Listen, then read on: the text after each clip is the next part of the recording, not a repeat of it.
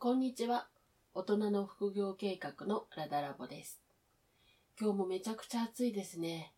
夏バテになる時期なので、体力をしっかりつけていきたいと思います。えーさて、今日の大人の副業計画では、これからどんな副業を紹介しようと思っているのかというところをお話ししたいと思います。というのもですね、これからどんなものが紹介されるのっていう質問があったからなんです。まあそりゃそうですよね。どんなものがあるのか先に知っておきたいなというのは当然かなと思ったので紹介します。ということで、まずは今のところリストアップしている職種24個ぐらいだと思いますけど、こちらを紹介したいと思います。えーでは、すでにお話ししたのは4つあります。えーライター、ディレクター、デザイナー、転売せどりということになりますね。そして、これからお話ししようと思っているのは20種類あります。まあ今後増えたりする可能性もあるんですけれども、減ることはないかなと思っています。とりあえずこちらお伝えしますね。イラストレーター、プログラマー、コーダー、コンサル、アフィリエイト、アドセンス、買い物代行、YouTube、動画制作、ウェブ講師、パソコンサポート、あと子供向けの塾講師、あと大人向けのレッスンコーチ。まあ、これは子供も含まれるかな。はい。それから、えー掃除代行、いわゆるハウスキーピングというやつですね。それから、外に出てアルバイトをするということに関して、えー私の考えも述べさせていただきます。えーそれから、輸入代行業、買い物代行業、飲食店経営、構成者、ウーバーライダー。これだけですね。いかがだったでしょうか？ご自身でもできそうかなというのはありましたでしょうか？まあ、あの、中にはコンサルのようにすごくふわっとしてて広いものがあるんですね。こういったものはとりあえずさらっと紹介させていただいて、その後折を見て詳細にあの話させていただければなと思っています。えーそれからですね、ウェブサイトなんかで副業とかと検索すると、普通に投資が出てくることがあるんですね。でも私はいわゆる副業と投資っていうのは全く性質の異なることだと思っています。あの、副業でも最初に勉強とかするために、あの、多少の費用が必要になることはまああるんですけれども、えー投資というのは、まあ、お金を得るためにさらにお金を使うとか、えー将来の資産を作っていくっていう性質が強いんですね。で、これは特別なスキルがもちろん必要だと思うんですよ。で、私のクライアントに不動産投資を専門的にやってる会社さんがあるんですけれども、えもう10年近くつながらさせていただいてるんですけど、やっぱりすごくノウハウが必要なんですよね。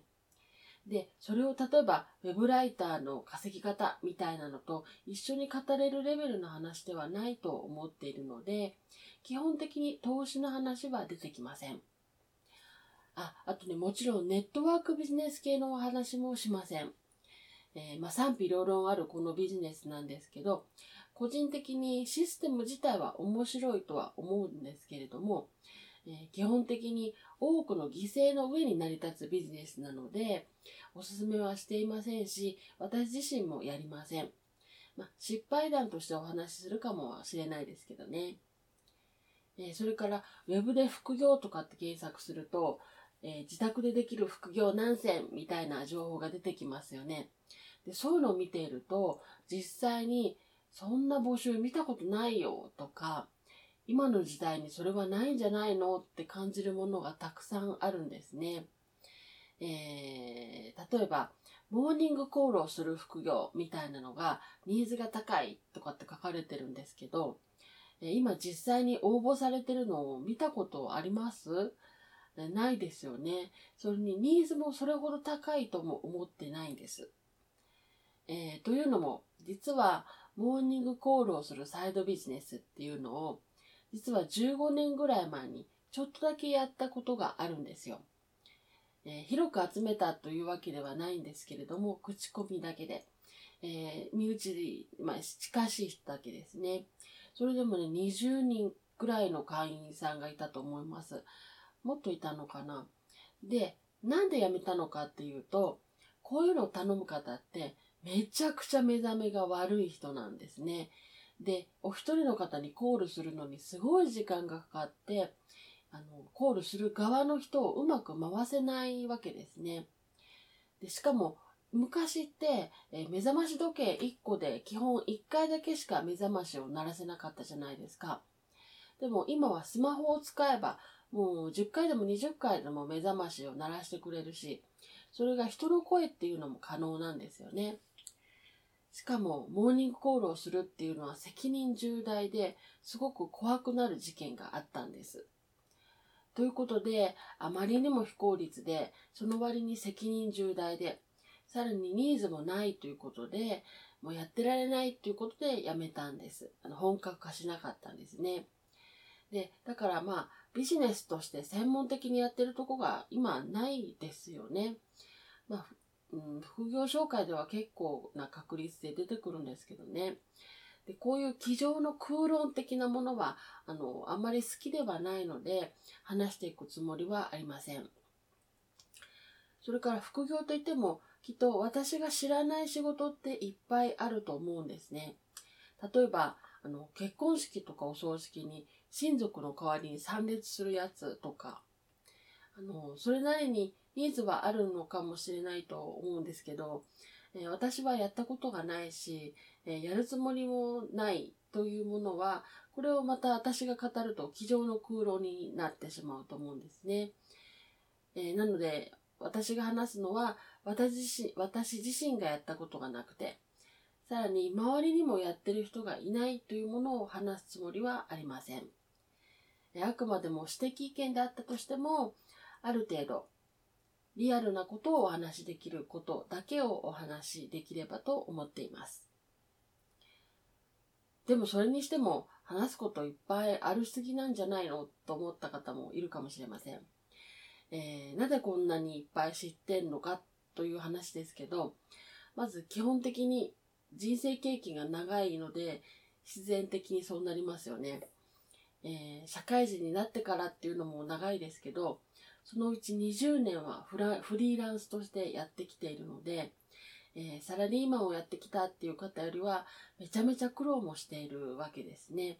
その結晶だと思っていただければと思います。